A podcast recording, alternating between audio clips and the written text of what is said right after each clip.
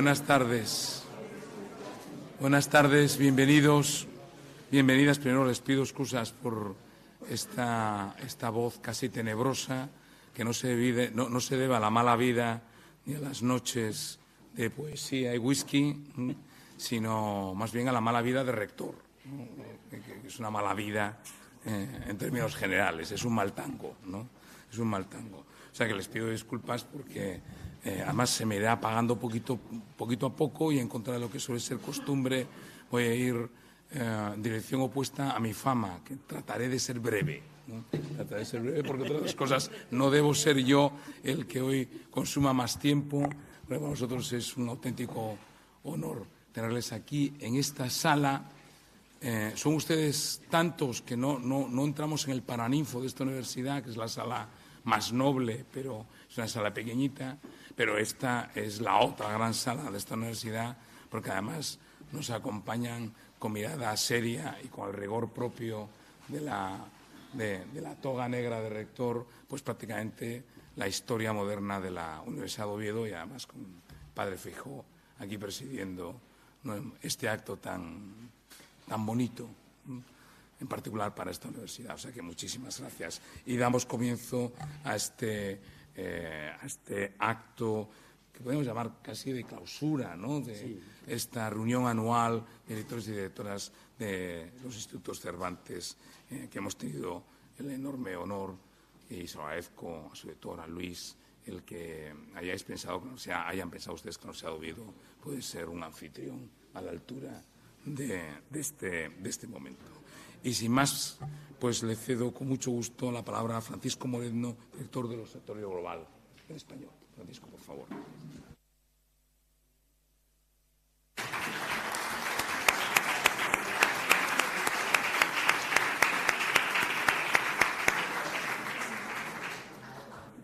Muchas gracias, rector. Muchas gracias, eh, autoridades. En fin, tengo la mala noticia de que no tengo presentación en PowerPoint pero sinceramente no son horas de presentación en PowerPoint, así es que tiraré de cálido verbo para intentar explicar eh, en, líneas muy generales en qué consiste el Observatorio eh, Global del Español, por el que me habéis preguntado a lo largo de estos días eh, y del que podíamos dar alguna información. Bueno, muchos sabéis de mis andanzas en el instituto, otros muchos no sabéis de ellas, pero no importa porque hay, que mirar hacia el futuro. Pero probablemente lo que no sepáis eh, ni unos ni otros es que mi primer contrato con el Instituto Cervantes fue precisamente para elaborar un estudio sobre la situación del español en el mundo. Después de 30 eh, años, el Instituto Cervantes vuelve a contar conmigo para hacer informes sobre la situación del español en el mundo. Así es que se cierra un círculo que me hace estar muy eh, feliz em, por eso mismo y también por tener la oportunidad de compartir estos días con, todos vosotros. En el eh, Observatorio Global del Español eh, hay muchas cosas, eh, algunas cosas que se saben con certeza, otras que no se saben, no se saben todavía, y otras que se están sabiendo entonces voy a intentar explicar rápidamente cada una de estas, cosas para dar una idea muy general, porque se trata de un proceso en marcha y no tenemos eh, todavía toda la información para saber cuál va a ser el resultado final al ser un proceso eh, en negociación. En principio, el observatorio sirve básicamente para observar, eh, para observar e informar. Esa va a ser nuestra, nuestra misión. Hay cosas que no se saben, decían. No se sabe qué personas concretas van a estar, no se sabe con qué medios concretos vamos a, contar, no se sabe en qué instalaciones concretas eh, vamos a desarrollar toda nuestra actividad. Pero sí sabemos muchas cosas también. Y sabemos cosas porque están, entre otras cosas, publicadas, entre otras razones, publicadas en el Real Decreto que dio vida eh, al observatorio de junio del año pasado, del año 22. Está también eh, publicado un acuerdo hecho público un acuerdo entre el, el, PERTE de la nueva economía de la lengua, el Instituto del Gobierno de La Rioja, donde se fijan algunos términos de los objetivos del acuerdo, y luego está también la, propia resolución del Instituto Cervantes que convocó el puesto de eh, director del Instituto. Y ahí se dice que entre los objetivos de este observatorio estaría, evidentemente, elaborar eh, informes realizar estudios relacionados con el español en distintos ámbitos eh, de su presencia internacional, tanto en lo que se refiere al conocimiento como en lo que se refiere al uso, a la enseñanza, al estudio del español. Ese es uno de sus eh, objetivos principales. Pero ligado a ello está también eh, la idea de impulsar el español como un vehículo tractor de la economía, de la ciencia, de las tecnologías del lenguaje. Esa información sirve para hacer evidente una realidad y, por lo tanto, hacer que esa realidad reciba un impulso. Y también tiene como objetivo coordinar actividades de otros agentes em, institucionales preocupados o interesados por la, eh, situación del español en el mundo. Eh, coordinar y reunir toda esa información va a ser labor del observatorio eh, junto a la labor de promocionar em, la imagen de España, del español, no solo en sí mismo, sino eh, de España y del español en convivencia con otros pueblos y con otras lenguas. La convivencia, en el caso de España, con eh, otras lenguas de España, en el caso de América, que es un elemento también importante, muy importante para nuestra lengua, la convivencia con otras lenguas y culturas de América. Eso es lo que se sabe. Entre lo que se está sabiendo eh, lo que ya comenzamos a, fraguar sin, tener em, aspectos todavía totalmente cerrados, pero ya suficientemente avanzados, podríamos decir que hay eh, elementos de lo que es la tarea de investigación que están más o menos claros, que están más o menos especificados, como es la elaboración de estudios relacionados con la demografía del español en el mundo. Y al hablar de demografía me estoy refiriendo al recuento eh, y a la localización y al perfilado de hablantes, tanto nativos como eh, hablantes que están adquiriendo la lengua, que la están aprendiendo, o que son hablantes de herencia. Es decir, todos los posibles perfiles de hablantes de, español serían objeto de esa demografía de la lengua. También eh, entre esos objetivos de investigación estaría el mapeo, el seguimiento, el dibujo de lo que es el desarrollo de las eh, tecnologías del lenguaje, de todo lo que es la inteligencia artificial en relación con el español que no solo se está desarrollando en España, sino que se está desarrollando por parte de empresas y de instituciones en muchos otros, territorios y es importante conocer qué se está haciendo y cómo se está haciendo. Por supuesto, eh, incluir también información relacionada con los corpus del español que se están haciendo en muchos lugares o información relacionada con la enseñanza, con la certificación del español em, y con el uso, el empleo, la presencia del español en distintos sectores. El sector de la traducción, de la edición, del, cine, eh, de, cualquier aspecto cultural que tenga que ver con la lengua. Eh, nuestra idea es, por lo tanto, reunir desde una perspectiva holística toda la información posible sobre el, español con el fin de informar, que ese sería el segundo gran objetivo. Una vez que tienes conocimiento hay que transferirlo. La transferencia de conocimiento, el informe de lo observado, es eh, la otra gran Em, línea de actuación del, propio observatorio y eso supone realizar actividades, realizar publicaciones de forma eh, física, de forma presencial, de forma digital y, sobre todo, realizarlas en, colaboración con otros agentes interesados eh, también por la difusión del, español, interesados también por la información que vamos a reunir. Y hablo de agentes como las embajadas, Em, no solo las españolas, sino las de otros países hispanohablantes, y hablo de agentes como la Asociación de Academias y, por supuesto, de agentes como la, propia red de institutos Cervantes. La idea es conseguir que el eh, observatorio sea un gran espacio de análisis, de debate, de contacto y de intercambio de información relacionado con la situación del español en el mundo. Y junto a estas dos líneas, y ya voy terminando, habría una tercera línea que es la de las relaciones institucionales. Un observatorio que aspira a reunir información de tantas fuentes debe em, imponerse casi casi como eh, obligación rutinaria el contacto, eh, el acuerdo con instituciones interesadas también por el español. Por supuesto, con todos los agentes relacionados con el PERTE de la nueva economía de la lengua eh, con, eh, por supuesto, con el Ministerio de Asuntos Exteriores, con el Gobierno de La Rioja, que es uno de los agentes que han sido protagonistas en todo este proceso, eh, con sus instrumentos y sus elementos componentes como Dialnet o como la, sociedad relacionada con el centro de inteligencia. Por supuesto, la coordinación de los trabajos que se están realizando en otros observatorios del Instituto Cervantes, que ahora mismo tienen distintos perfiles, pero que podrían hacer un trabajo común para reforzar eh, las tareas y los resultados, los aportes del Observatorio Global del Español. Y en todo este proceso, el posible apoyo de todos los centros del Instituto es fundamental no solo de los que son observatorios, me estoy refiriendo al de Japón o el del África subsahariana, me estoy refiriendo a todos y cada uno de los centros, porque el conocimiento que cada uno de vosotros en vuestros centros tenéis sobre la situación del español en la enseñanza, en el uso, en la inmigración, es una información muy valiosa y que es muy difícil eh, de obtener desde la lejanía por eso, cualquier información que tengáis en relación con el español que pueda eh, enriquecer el conocimiento sobre cómo se usa, cómo se aprende, cómo se enseña, tanto en, entidades privadas como públicas en vuestros territorios, pues serían eh, muy beneficiosos para nuestra tarea.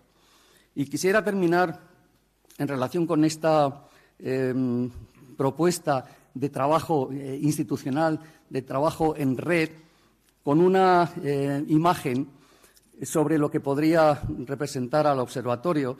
Podríamos pensar, hay gente desde fuera que lo puede pensar, seguro, que un observatorio consiste en alguien que está en un lugar alto, hace así o utiliza un catalejo y con ese catalejo se dedica a observar lo que está pasando en la lejanía. Nuestra idea de observatorio no es la de alguien subido a una loma con un catalejo para observar lo que pasa en la lejanía, sino, aunque sea menos lírico, la imagen que propongo es la imagen de un ojo compuesto de un artrópodo. Esos ojos en, forma de ocelos que miran desde mil sitios y que solo obtienen una imagen de conjunto cuando la imagen de todos los ojos se reúnen. Es ese ojo del artrópodo lo que creo que constituye una observación completa y holística de lo que puede ser el español eh, en el mundo. Sé que no es eh, la imagen más estética, probablemente, pero representa bastante bien la idea de que solo trabajando en red y solo con el conocimiento local y regional que podemos aportar entre todos es posible, eh, al final de un año, hacer un informe anual con una eh, perspectiva suficientemente amplia y suficientemente completa. Parafraseando a, Juan de Mairena, podríamos decir, saben, Juan de Mairena Machado decía aquello de que lo que sabemos entre todos eso no lo sabe nadie, pues en este caso podríamos decir que lo que observamos entre todos, eso no lo observa nadie. Así es que agradecería mucho cualquier información que podáis ir aportando para hacer que esa observación sea lo más completa posible. Nada más. Muchas gracias. Muchísimas gracias, Francisco. Tiene la palabra ahora Cristina Gaya, comisionada especial para la Alianza por la Nueva Economía de la Lengua. Cristina, por favor. Muchas gracias y, ante todo, muy agradecida porque me invitáis a la familia Cervantes, que sabéis que yo no soy miembro como tal, pero cada vez que estoy con vosotros me siento muy cómoda, como, en casa. Y, voy a empezar una breve presentación sobre dónde nosotros, desde el PERTE de la Nueva Economía de la Lengua, y eh, la contraparte, que es el Gobierno de La Rioja, vemos situado el observatorio. Voy antes de comentaros estos, voy a, a hacer una pequeña, mm, pequeña eh, variante, y es que recientemente leía una entrevista que el director eh, había concedido a un medio, intento seguirle mucho, y le preguntaban cómo ve el Instituto Cervantes en diez años. Y él decía que el español debe seguir consolidándose como una lengua de cultura y de economía muy importante, muy importante. Yo creo que hay que subrayarlo. Bueno, director, eh, nosotros desde el PERTE de la Nueva Economía de la Lengua, desde el Ministerio de Transformación Digital, queremos ayudar. E intentamos ayudar. ¿Por qué? Porque si no incluimos una mirada y una serie de acciones muy potentes en el ámbito de la digitalización y en el ámbito de la inteligencia artificial, esta gran lengua tan importante será muy importante, pero no será tanto como debería. Entonces, director, nuestra voluntad y, con todos vosotros es esta pata que en los últimos meses, años, sobre todo poquitos, ha despegado como una gran fuerza la lingüística computacional, las lenguas en la inteligencia artificial y el español en el mundo digital, pues hagamos todo lo posible para que el español esté allí. Porque cuando analizamos los datos de hablantes nativos, eh, de hablantes eh, no nativos, son espectaculares. Pero cuando miramos los gráficos de dónde se sitúa el español en el ámbito digital, los datos son menos espectaculares. ¿Y cuál es el problema, además? De que salimos muy, muy mal colocados, pero es que estamos, sin ninguna duda, profundizando la brecha. La inteligencia artificial y el mundo digital nació en el ámbito anglosajón. Nació de empresas privadas, sobre todo la IA, anglosajonas, y lógicamente que utilizaron el inglés. Y entonces se puede decir, según unos primeros datos, que solo el 10% de los datos que que se utilizan en el ámbito de la inteligencia artificial lingüística, que luego se mezclan con los datos estructurados numéricos y con las imágenes, por eso llamamos el mundo multimodal, solo el 10% son en español. Entonces, ahí tenemos que hacer muchísimo trabajo porque hay que evitar sesgos, hay que asegurarnos de que nuestra materia prima, el español, figure en esas bases de datos y luego que todo lo que se desprenda de allí, las aplicaciones, etcétera, tengan no solo no tengan sesgos, sino además hablen el español pues que se habla aquí, que se habla en eh, Buenos Aires, que se habla en Andalucía, con todos los matices y todas las riquezas, que ahora no lo tienen. Por tanto, esta es nuestra misión, es la misión, una de las que tenemos en el PERTE de la nueva economía de la lengua, que es utilizar recursos de la Unión Europea para reducir esta brecha, abrir ámbitos de trabajo y asegurarnos de que juntos pues, conseguimos lo que el director expresó como gran, como gran voluntad. Y empezamos haciendo un trabajo de base, que como lo tengo encima de la mesa, os lo voy a enseñar y nos lo recomiendo de lectura por la noche porque nos sirve, en todo caso sirve para descansar rápidamente. ¿Y qué es este, este trabajo de base?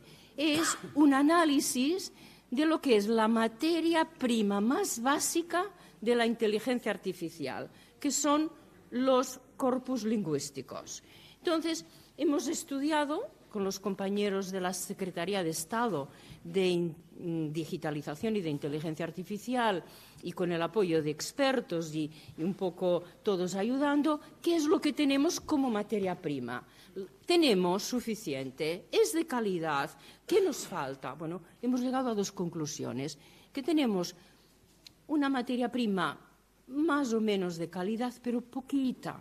Estamos hablando que para el chat GPT que inventó OpenAI, pues eh, pusieron trillones de datos y los procesaron, hicieron el modelo del chat y habla, habla en todas las lenguas, pero traduce. Entonces nosotros no damos en español ni el corpus más grande que tenemos, ni todos unidos para esa cantidad de datos. Pues primera lección y primer deber que nos llevamos, tenemos que invertir y sobre todo tiene que invertir el sector público para tener muchísimos más datos, datos fiables. Tenemos que saber qué datos ponemos, porque si ponemos según qué tipo de datos, el chat hablará de según qué manera. Si no nos aseguramos que no hay sesgos, nos saldrán con sesgos. Vete a saber los géneros, vete a saber pues, los temas étnicos, etcétera, de lo que sale. Por tanto, muy importante, inversión en datos inversión en calidad y luego qué hay que hacer, porque el director del observatorio no lo ha dicho, pero él puso en marcha un corpus oral muy prestigioso, de muchísima calidad, Presea, junto con otras universidades, y es de gran calidad, pero necesitamos que sea mucho más amplio y conectar estos corpus que tenemos, que tiene la Universidad de Alcalá, la de Valencia, la de la Autónoma, de Madrid, etcétera, etcétera, conectarlos en un punto de acceso único para que luego se puedan utilizar a nivel de aplicaciones que queramos hacer, ya sean de temas genéricos, es decir,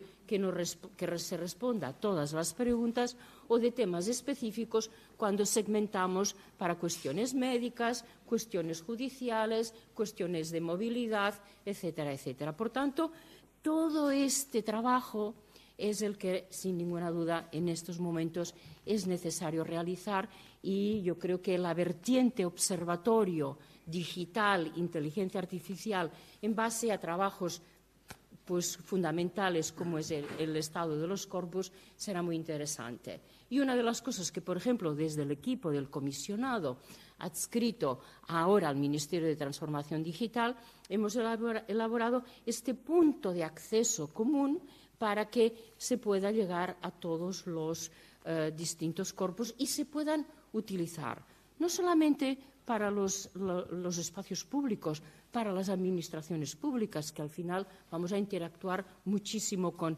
este tipo de máquinas, sino también para todo lo que son eh, verter estos datos en la economía y generar desde este vertido en la economía pues eh, todo tipo de aplicaciones útiles.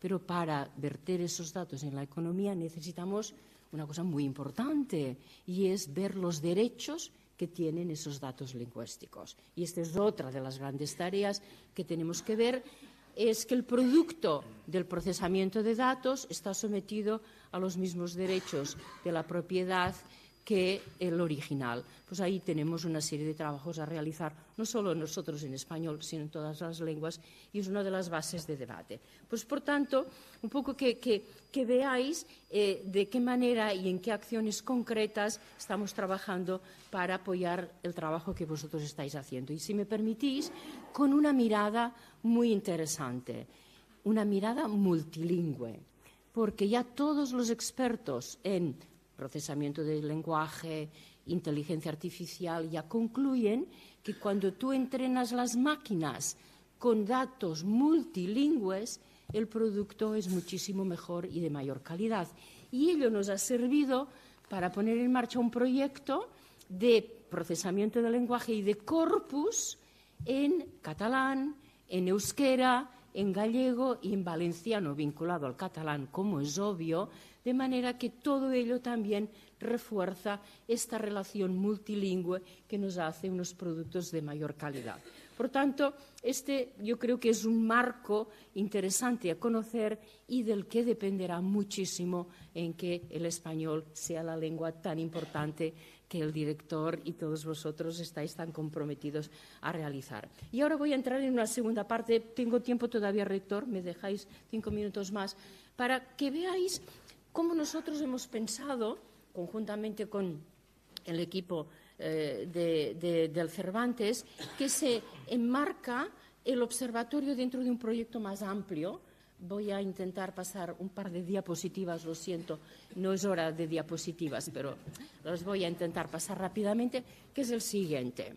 ¿Dónde nace el observatorio? Nace y de alguna manera se desarrolla en, se desarrolla, a ver por aquí, por dónde paso.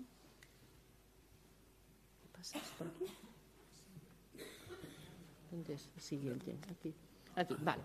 Nace, del, nace de un proyecto que se origina en La Rioja eh, hace ya un año y poquito más y que eh, recibe el apoyo muy caluroso del Gobierno de España. Por eso he puesto la banderita de España y la banderita de La Rioja, donde veréis que es un proyecto completo, Valle de la Lengua, que tiene una financiación casi casi igual, pero un poquitín más desde el punto de vista de las inversiones de España, porque confluyen inversiones del Ministerio de Turismo, del Ministerio de Asuntos Exteriores, que es precisamente para asentar el observatorio, y el Ministerio de Economía, y ahora es Ministerio de Transición, eh, de transición Digital. Y nosotros vemos en este espacio tres grandes áreas que sí ocurren en La Rioja, pero tienen impacto en todo el mundo. El primero es lo que le llamamos el Valle del Dato, es decir, una serie de inversiones para desarrollar lo que os he estado comentando, corpus, modelos de lenguaje, para instalar incluso en La Rioja un nodo de la red española de supercomputación, que sabéis que se dirige desde el Centro de Supercomputación Nacional que está en Barcelona y que tiene nodos en muchas eh, comunidades autónomas, muchos casos adscritos a universidades, en otros en centros de investigación y que La Rioja no tiene. Por tanto, el nodo lingüístico podría estar allí. Y esta parte le llamamos el, el Valle del Dato porque vemos que unas inversiones de fondos europeos para desarrollar datos lingüísticos, sobre todo orales, que nos permitan tener aplicaciones en distintas, distintos uh, acentos de todo el elenco del español, serían muy interesantes, porque ahora tenemos excelentes corpus, pero pequeños, destinados a la investigación. Y lo que hay que hacer es que las aplicaciones orales pues también nos entiendan, sobre todo si las queremos poner en la economía en distintas partes de nuestra geografía del español. Este espacio le llamamos el Valle del Dato y probablemente lo vamos a rebautizar ahora que ya estamos en, en momento de despliegue como el centro de las industrias del español. Es un título que interesa más al, al actual gobierno de La Rioja y además tiene relación con las empresas del sector tecnológico en esa comunidad autónoma. Y fijaros que luego yo he puesto al lado el Valle de la Ciencia. El Valle de la Ciencia es otra conexión muy importante porque seguramente estáis al corriente y utilizáis los repositorios de Dialnet. Dialnet, entonces, ¿qué vamos a hacer allí? Vamos a invertir para hacer de Dialnet, es como el observatorio global con el objetivo de que no solo ampliemos los repositorios y los conectemos con otros repositorios, porque no hay nada más frustrante que tu trabajo que buscas esté en Reddit y no esté en, Dialnet y lo que estés buscando es en, en Dialnet, sino que conectemos los repositorios, pero a su vez podamos desplegar en este espacio del Valle del Dato una serie de aplicaciones basadas en tecnologías del lenguaje que permiten, por ejemplo, en el caso de la aplicación Hércules, la gestión de eh, las universidades a través de inteligencia artificial y de manera mancomunada. Esta es una herramienta desarrollada y financiada por la Unión Europea que ahora ya la vamos a poner en el marco del Valle de la Ciencia. Otra aplicación desarrollada por la Universidad Politécnica de Cataluña, que lo que hace es, a través de tecnologías del lenguaje, te hace constantes datos gráficos sobre producción científica. Por tanto, ves dónde se está investigando y dónde no, y cómo corregir las políticas. Por tanto, el Valle de la Ciencia es un elemento muy complementario que se apoya en el pilar de Dialnet y que, sin ninguna duda, eh, lo, ha hablado Paco, hablabas de la ciencia y el español. O sea que es otro refuerzo. Y aquí al lado está el observatorio. ¿Veis? La tercera, la tercera parte es el observatorio. Por tanto, tenemos aquí una capacidad de conexiones con ciencia y conexiones con toda la parte de las, eh, de las uh, infraestructuras de tecnologías del lenguaje muy interesante. Eh, pensamos que eh, en un futuro no lejano el Valle de la Ciencia de eh, La Rioja se puede convertir en una de las infraestructuras de ciencias singulares que tiene eh, repartidas por toda España y que responden al Ministerio de Ciencia y de mm, ahora Ciencia y Universidades. Este es un pequeño gráfico donde uh, tenemos el Valle del Dato, infraestructuras, espacio de datos, aplicaciones y conexiones con otros sectores. Y aquí un poco para mostrar un mapa de la red española de em, eh, de, procesamiento de datos, donde no está La Rioja y con el, con, el, con el proyecto que desarrollamos lo vamos a tener. Aquí os he comentado ya esta relación de Dialnet con las herramientas y, hemos puesto algunas, cifras de las inversiones que se van a hacer. Pensad que, si volvemos a la diapositiva inicial, hablábamos de 80 millones, de los cuales un poquitín más de la mitad las paga el Gobierno del Estado y el resto el Gobierno de La Rioja. Os he comentado que en estas infraestructuras científicas y técnicas singulares en La Rioja no hay, pero el Dialnet global puede llegar a serlo, pensamos que lo va a llegar a ser y por tanto será un foco muy interesante. Y he puesto un poco una, imagen porque hicimos una reunión muy recientemente de todas las agencias, actores que intervienen en un proceso de gestión de ciencia, desde ANECA, pasando por Hércules, pasando por el CSIC, pasando por FECIT, etcétera, etcétera. Fijaros, toda esta gente encontrará que representan centros de investigación o instituciones, encontrará en este espacio del Valle de la Ciencia un agente y un actor, sin ninguna duda, muy avanzado desde el punto de vista tecnológico y pensamos que actuará de gran eh, catalizador. Y ya por último, un poco que veáis el mapa de, un poco de la presencia eh, institucional, que estamos varios ministerios involucrados, como os he comentado, Transformación Digital, Ministerio de Asuntos Exteriores y luego todas estas instituciones científicas eh, y, y, de investigación de España. Ya por último, un poco un elemento muy por encima, mientras Paco estaba empezando a pensar qué iba a hacer con el observatorio, eh, con lo que nos ha comentado, el observatorio ya ha hecho algunas cosas, porque nos hemos encargado un poco desde el, comisionado de que hubiese una serie de materiales que sirviesen un poco de apoyo. el informe de los corpus y un informe muy interesante que se está desarrollando en estos momentos por parte de la UNED, que es una comparativa de la presencia del inglés y el español en el ámbito digital y que se encuentra ya en una página web Odesia donde se empiezan a ver ya los primeros análisis. Esta es una contribución de la Secretaría de Estado de, de Digitalización e Inteligencia Artificial que ya ha financiado para que los equipos del observatorio puedan, puedan utilizar y, sin ninguna duda, probablemente será el primer gran análisis que hay en el ámbito, en el ámbito digital. En fin, aquí un poco para, para mostraros en qué buena compañía se encuentra el observatorio, porque aparte de La Rioja, estamos en contacto con el, Centro de Supercomputación, la Biblioteca Nacional como gran repositorio de datos y, sin ninguna duda, las instituciones científicas y culturales.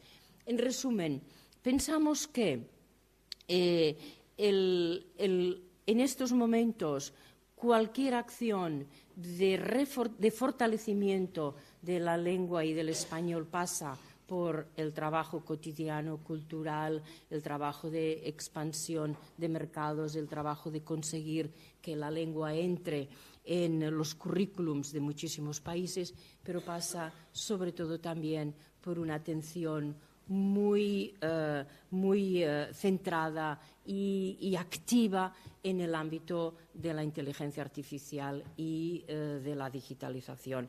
Esta es nuestra colaboración y estamos encantados de ver ya pues, que el observatorio, que hace un año empezamos a firmar los primeros documentos, pues ya tenga dirección, tenga un poco de contenido y, sobre todo, muchísima visión. Muchas gracias.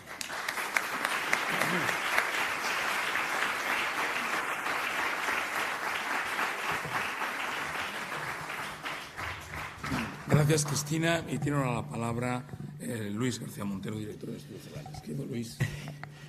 Gracias, eh, rector. Gracias, querido Ignacio.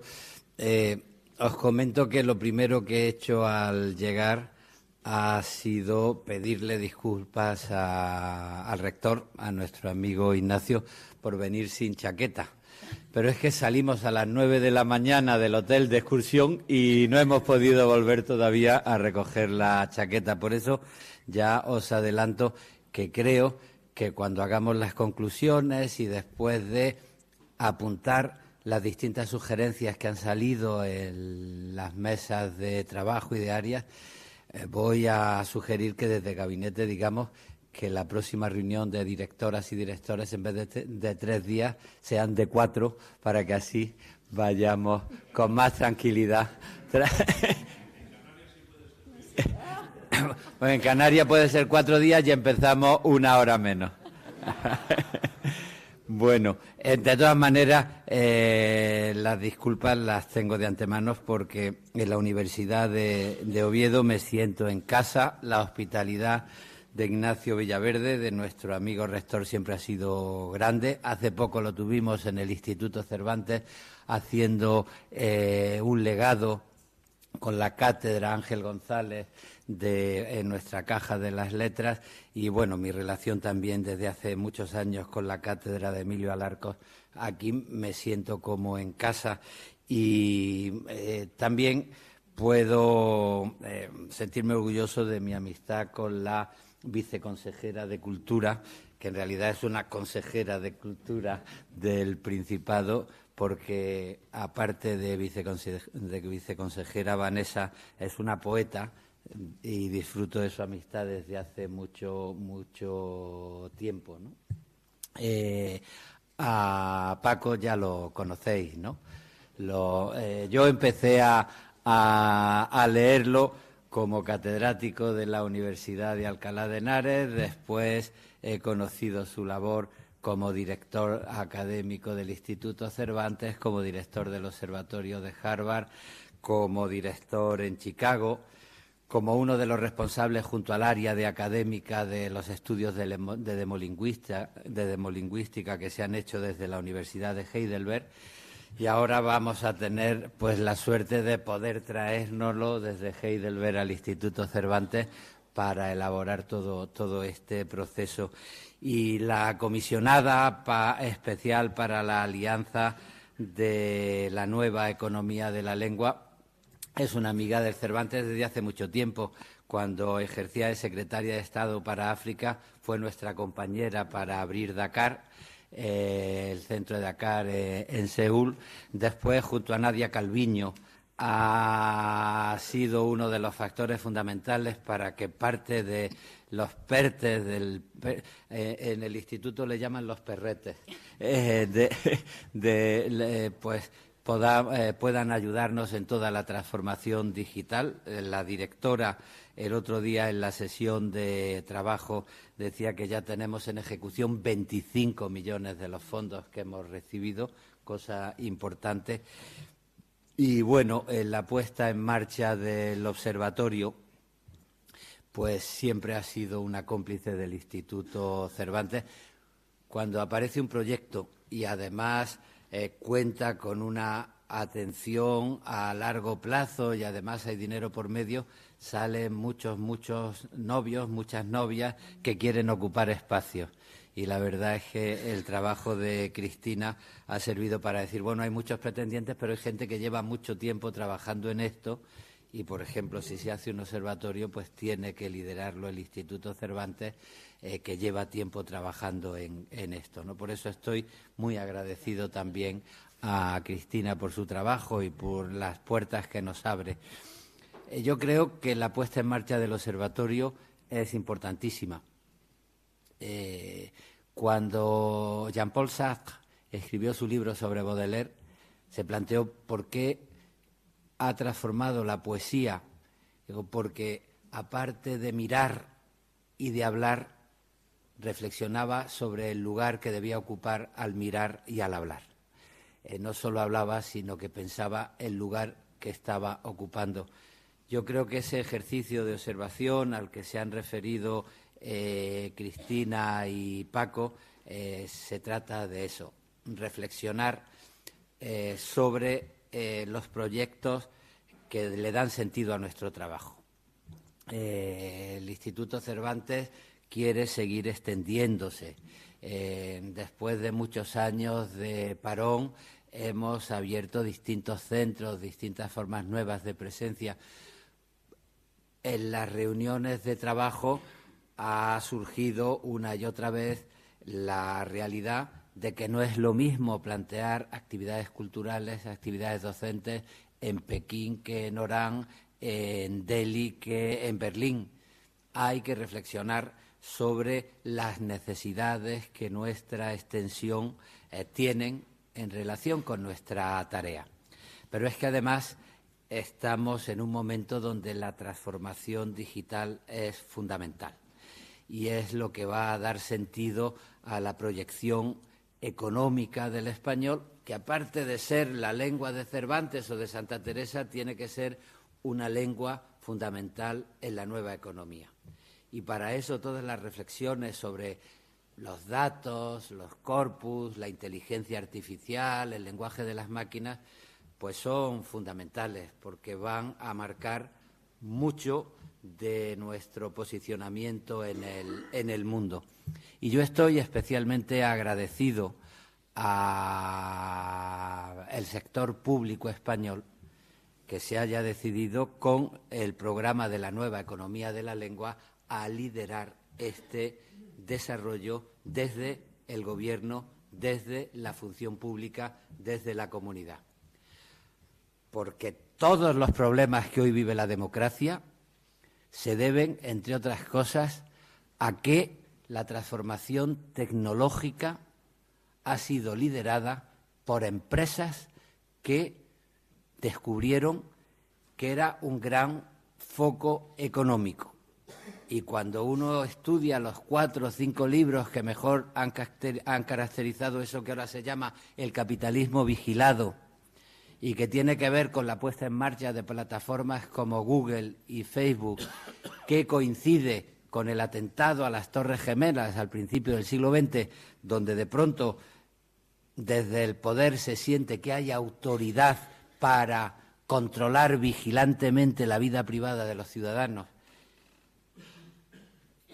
Ese proceso ha hecho que la invasión en la privacidad convierta a las personas primero en usuarios, después en datos, y que el gran negocio no sea que busquemos en Google quién es Miguel de Cervantes y te salga la biografía de Miguel de Cervantes. El gran negocio de Google es que nos va clasificando y después hace sus especulaciones y vende los datos que consigue a empresas de carácter económico o a empresas de carácter político a la hora de programar pues un referéndum sobre el Brexit o un referéndum a la Casa Blanca en los Estados Unidos.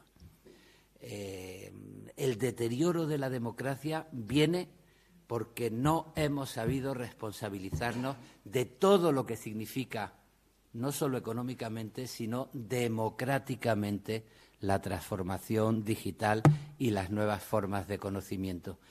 Y el PERTE de la nueva economía es una responsabilidad democrática que nos ayuda a pensar en cosas que suelen pasar desapercibidas. No solo en los proyectos que debe eh, liderar, el Instituto Cervantes, sino en cómo esos proyectos se relacionan con el bien común y con la democracia. Y por eso, para mí, eh, es una alegría que en todo este proyecto podamos sentarnos eh, en el observatorio para decir dónde conviene abrir, para decir cómo conviene trabajar en cada localidad en la que estemos y cómo debemos apoyar la transformación digital, la inteligencia artificial, el lenguaje de las máquinas, para que las personas no sean utilizadas como títeres y para que las máquinas no creen los sesgos supremacistas que quieren crear no las máquinas, sino los seres humanos que quieren controlar a las máquinas. De manera que yo estoy muy agradecido a Cristina Gallac, muy agradecido a Francisco Moreno y estoy convencido de que el Instituto Cervantes tiene en la apuesta de su futuro un papel muy importante que cumplir en todos estos proyectos desde nuestro Observatorio de la Lengua.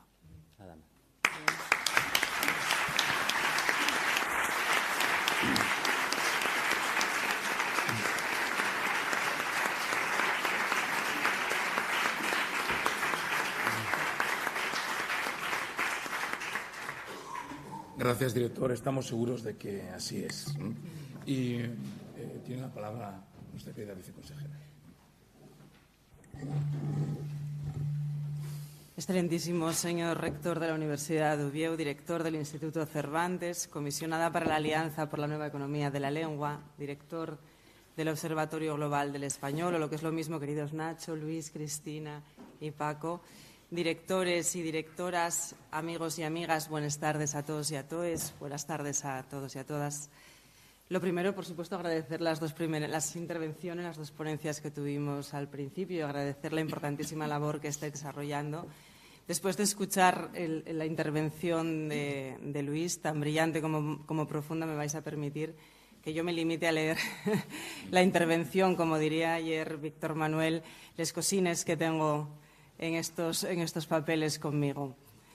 En Asturias tenemos tres eslóganes que son populares de nuestra campaña, de nuestra marca turística, que como sabéis es Asturias Paraíso Natural, muy conocida, muy popular. Y esos tres eslóganes así recientes son Bienvenidos al Paraíso, Guardianes del Paraíso y Vuelva al Paraíso. Lo primero que quiero hacer, siguiendo un poco esos eslóganes que creo que de alguna manera se han cumplido en estos días que habéis estado aquí, es daros las gracias por haber venido a nuestra comunidad a celebrar este encuentro anual y por haber puesto todo de vuestra parte para pasar en estos tres días por estas tres etapas que decía. Habéis llegado generosamente, habéis compartido lo mejor de vuestra labor, que no es poca, con todos nosotros, y con vuestra sensibilidad y estupenda receptividad os habéis convertido en uno más de esos guardianes del paraíso. Os lleváis en la maleta nuestro, cariño, pero sé que también os lleváis una parte muy importante de nuestra cultura, de nuestras lenguas propias, de nuestro repertorio musical, del talento de nuestra cinematografía más reciente, de nuestro patrimonio histórico-artístico, de la diversidad de voces y expresiones de nuestros creadores. Os lo lleváis como embajadores, como guardianes de la cultura asturiana también por el mundo y en esa complicidad, más allá del respeto y el cuidado que siempre nos demostráis, por cierto, no os lo podremos agradecer nunca lo suficiente. Por supuesto, sabed que contáis con nuestro agradecimiento y con nuestra voluntad para colaborar en todo aquello que sea posible y que, como invoca la tercera de las campañas, esperamos con los brazos abiertos que volváis muy pronto al paraíso. La gente de Asturias es conocida por su hospitalidad. La buena gente que vive en estas tierras tiene siempre sus puertas abiertas para recibir, para compartir, ya sea, seguramente ya lo, ya lo vivisteis, unos curinos de nuestras sidras que de esa manera única que hacemos en Asturias, compartiendo vaso, compartiendo gastronomía, compartiendo anécdotas y todo lo que se tercie dentro de esa manera de ser y de estar con los demás que caracteriza a nuestra cultura y a nuestra cultura sidrera asturiana que, por cierto, tendremos la seguridad de que pronto sea reconocida como Patrimonio Mundial y Material de la UNESCO como candidatura española, española que es. Estos días han dado para mucho, eh, desde la primera jornada en la monumental Universidad Laboral de Gijón al día de ayer en el singular Centro Internacional Niemeyer, pasando por el extraordinario arte prerrománico que pudisteis disfrutar esta mañana pasada por agua eh, nuestro archivo histórico, el valioso Museo de Bellas Artes y, como no, esta señera y majestuosa universidad en la que nos acogen siglos de historia, pero también incalculables e intangibles referencias intelectuales, investigadores y artistas que han dejado una impronta imborrable dentro y fuera de sus aulas. En 2024 quiero aprovechar a comentar, a recordar en 2024 se cumplen 100 años del fallecimiento de uno de los rectores magníficos de esta institución, el inolvidable Fermín Canella, cuyo legado es inabarcable, pero del que hoy me gustaría destacar un proyecto que un siglo después sigue siendo innovador y reivindicable y que creo inspira y coincide con el espíritu del Instituto Cervantes, con lo cual me parece muy simbólico que cerremos también este encuentro en, en esa casa, en esta casa. Porque Canella, junto a un grupo de memorables intelectuales de la época, entre los que es necesario recordar pues, a Rafael Altamira o Adolfo Posada, entre otros, no solo desarrolló una labor investigadora de nuestra cultura de enorme valor, recuperando del olvido desde las tradiciones más populares a las figuras más notables de nuestra historia, sino que inspirado por, esa noble vocación de, divulgación y creyente en la necesidad de abrir las puertas de esta centenaria institución a la ciudadanía a la que sirve, con esa vocación de servicio, pusieron en marcha el proyecto de extensión universitaria que llevó el conocimiento que atesoraba esta magna edificación hasta la puerta de la casa de los asturianos y asturianas más humildes y fuera también de Asturias. Esta universidad fue pionera con esa iniciativa que traspasó fronteras, pero sobre todo esta universidad fue mucho más amplia y más ancha y más grande a raíz de este proyecto que llena de orgullo a todos los asturianos y asturianas y cuyos efectos no podemos cuantificar, pero sí que somos plenamente conscientes de todo lo que no habría podido ser de no haberlo tenido. Ese proyecto, afortunadamente, es un proyecto muy vivo y creciente, como lo es el papel esencial que desempeña el Instituto Cervantes en la tarea de ser la embajada cultural en más de 50 países con sus centros en los cinco continentes. Y es que, como se ha señalado muchas veces en este encuentro, la labor del Instituto Cervantes va más allá de la simple enseñanza, que no es simple, pero más allá de la enseñanza del, castellano y de las demás lenguas cooficiales de España. Lleva consigo la cultura, lleva el arte, lleva la gastronomía y todo lo que España tiene para ofrecer, que es mucho. Los hombres y mujeres que trabajáis en esta institución lo hacéis con gran dedicación, con gran empeño, con gran esfuerzo y una gran apuesta también personal para difundir la lengua y la cultura en todo el mundo. Gracias a vuestras clases, a vuestros cursos y a vuestras actividades culturales, personas de todas partes del planeta pueden tener acceso no solo a, la lengua castellana, una de las más habladas del mundo y cuyo potencial es inmenso, sino también al resto de las lenguas y al enorme patrimonio cultural español. La lengua, sin duda, es el puente más sólido que podemos construir para transitar entre personas de diferentes orígenes, etnias y latitudes. Es la llave que abre la puerta del entendimiento, la puerta del conocimiento de cualquier ciencia y de la sensibilidad a cualquier cultura también. Con respecto al español, hay cifras que lo dicen todos. Según los datos del propio Instituto Cervantes, pues son unos 500 millones de personas los que tienen al español como lengua materna, el 6,3% de la población mundial y en una cifra que ascendente. Pero no podemos quedarnos, como se decía ahora, sin mirar al futuro. Las lenguas, todas las lenguas, tienen que prepararse para lo que viene. En el mundo de hoy, la digitalización está desempeñando un papel cada vez más importante las nuevas tecnologías están cambiando la forma en que nos comunicamos y compartimos información. La inteligencia artificial y los traductores automáticos están ganando terreno y es importante que las lenguas se adapten y es urgente que se adapten a esas nuevas realidades. En tiempos de revolución digital, donde las redes sociales, los mensajes de voz y las plataformas de entretenimiento en línea son norma, las lenguas tienen que acercarse a estos nuevos modos de comunicación. Estamos hablando de un futuro donde los dispositivos de inteligencia artificial van a ser parte de nuestra vida cotidiana de manera inminente. El asistente de voz que nos escucha y responde a nuestras preguntas y peticiones es y será aún más común y los traductores automáticos estarán en la orden del día para hacer que el idioma esté presente en el diálogo global. Y en ese contexto es donde el PERTE de la lengua juega un papel fundamental. Este programa sin precedentes está destinado a prepararnos para competir en ese mundo nuevo que se abre para nosotros. Es necesario invertir en la investigación y en el desarrollo lingüístico, especialmente en el ámbito digital, porque es lo que va a permitir a las lenguas, seguir siendo relevantes y competitivas en el futuro. Y me gustaría aquí resaltar una cuestión que ya se señaló estos días. El PERTE reconoce la diversidad lingüística española, una diversidad lingüística que es un patrimonio cultural que merece ser divulgado y preservado lenguas que tienen su historia, su riqueza y su papel en la cultura de este país. Reconocer y fomentar esa diversidad lingüística española es reforzar la identidad cultural y dar voz también a todas las comunidades que hablan esas lenguas. Como sabéis, y además también estuvo muy presente estos días, el asturiano es una de las lenguas españolas que necesita promoción y representación. Aunque aún no sea oficial, es una parte integral de la cultura asturiana y como tal ha de ser tratada con respeto y con cuidado, algo que el Instituto Cervantes hacéis con sumo cuidado y eso me apetecía poner muy en valor en una jornada como hoy, porque el Instituto Cervantes y todos los centros del Instituto Cervantes lo hacéis y lo hacéis desde hace tiempo, además con un compromiso digno de elogio.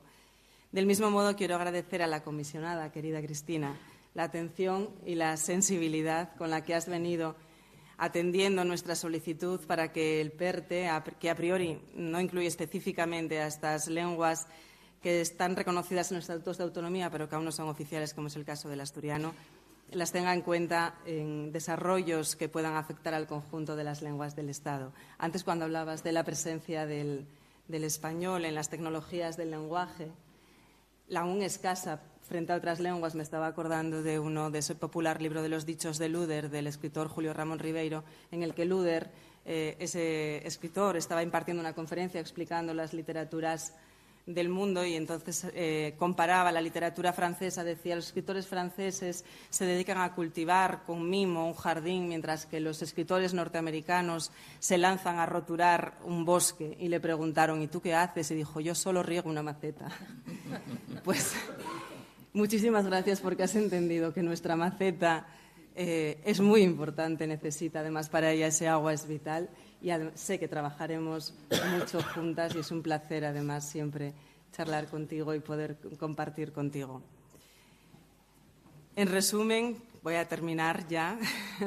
Gracias a todos y a todas por compartir con nosotros estos días de convivencia, de reflexión y sobre todo de, proyectos.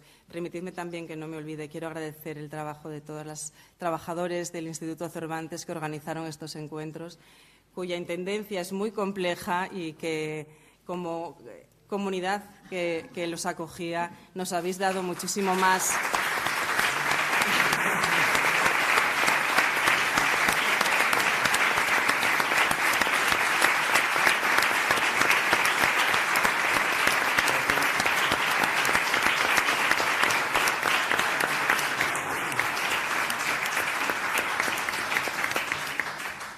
Nos habéis dado muchísimo más de lo que os lleváis. Muchísimas gracias, de verdad, por todo lo que habéis hecho. Ha sido esta una oportunidad única para disfrutar de un intercambio cultural entre diferentes regiones de España y del mundo, una manera de fortalecer conexiones entre culturas y también de poner en valor la diversidad de nuestra tierra, unas jornadas que llegan a su fin, pero de las que nacen muchos proyectos de futuro que hablen en un horizonte de oportunidades para la que siempre vais a encontrar la mano tendida de Asturias. Nos veremos mucho, seguro, Luis porque es un placer además siempre verte y cualquier motivo, cualquier motivo es la excusa perfecta y no hay además motivo ni excusa mejor que esta. Sigamos trabajando juntos para un futuro donde la lengua y la cultura sigan siendo lazos que nos unan. No hay causa más noble ni más honrosa que la que estáis llevando a cabo, que es entregar al final a las futuras generaciones la mejor herencia que recibimos, que es nuestra palabra. Muchísimas gracias y enhorabuena por todo el trabajo que hacéis.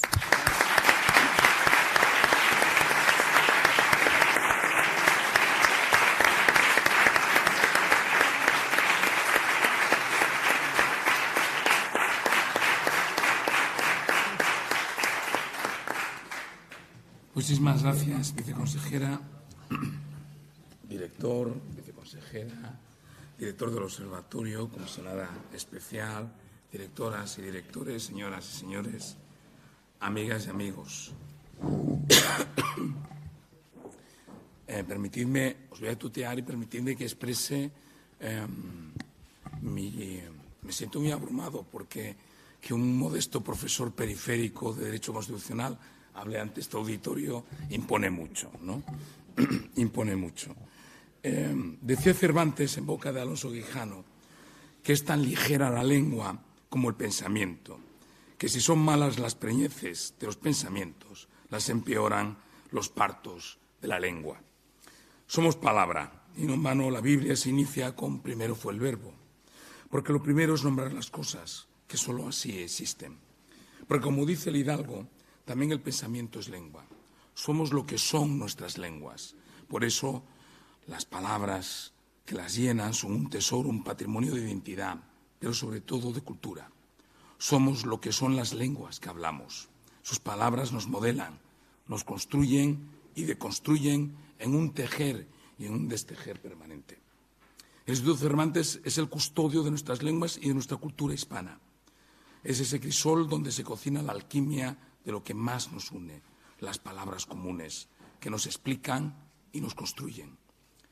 Güey, esta universidad que quiere ser local de aquí y de todos yaos, tiene el inmenso honor de ayudar en este espacio noble de la Universidad Asturiana a lo que ya sois locales, a los custodios del espallables y de la cultura que atesoren, a los que, como decía el fidalgo Quijano, ven mucho y saben mucho porque anden en forma y en abondo, a los que tienen el sagrado deber de llevar a todos los requeixos de este mundo que anda un poco turbio lo más guapo que tenemos, les nueces ingües.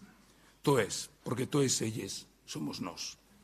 Qué gran honor nos habéis regalado y quiero dejar testimonio aquí y ahora de la deuda que contraemos como estoy director, amigo Luis. Gracias por sonreírnos y hacernos sentir parte importante de nosotros, de vosotros. Y ahora permitidme que barra para casa.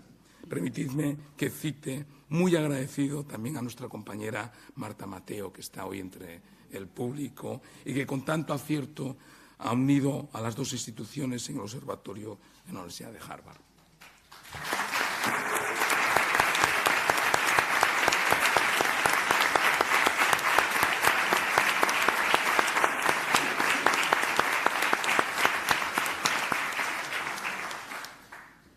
Cervantes dijo en el Quijote que no hay más alta virtud que la prudencia, y esa prudencia me aconseja dejar aquí mi intervención. No tengo yo la voz para muchas más palabras. Y quiero hacerlo con unos versos de un amigo común, entrañable, añorado, profundo, humano, nuestro querido Ángel González.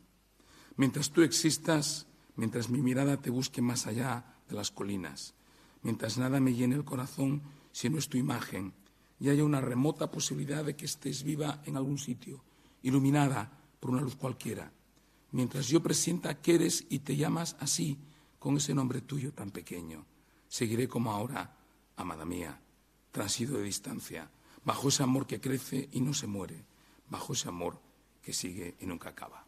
Vale, ahora veamos seguir.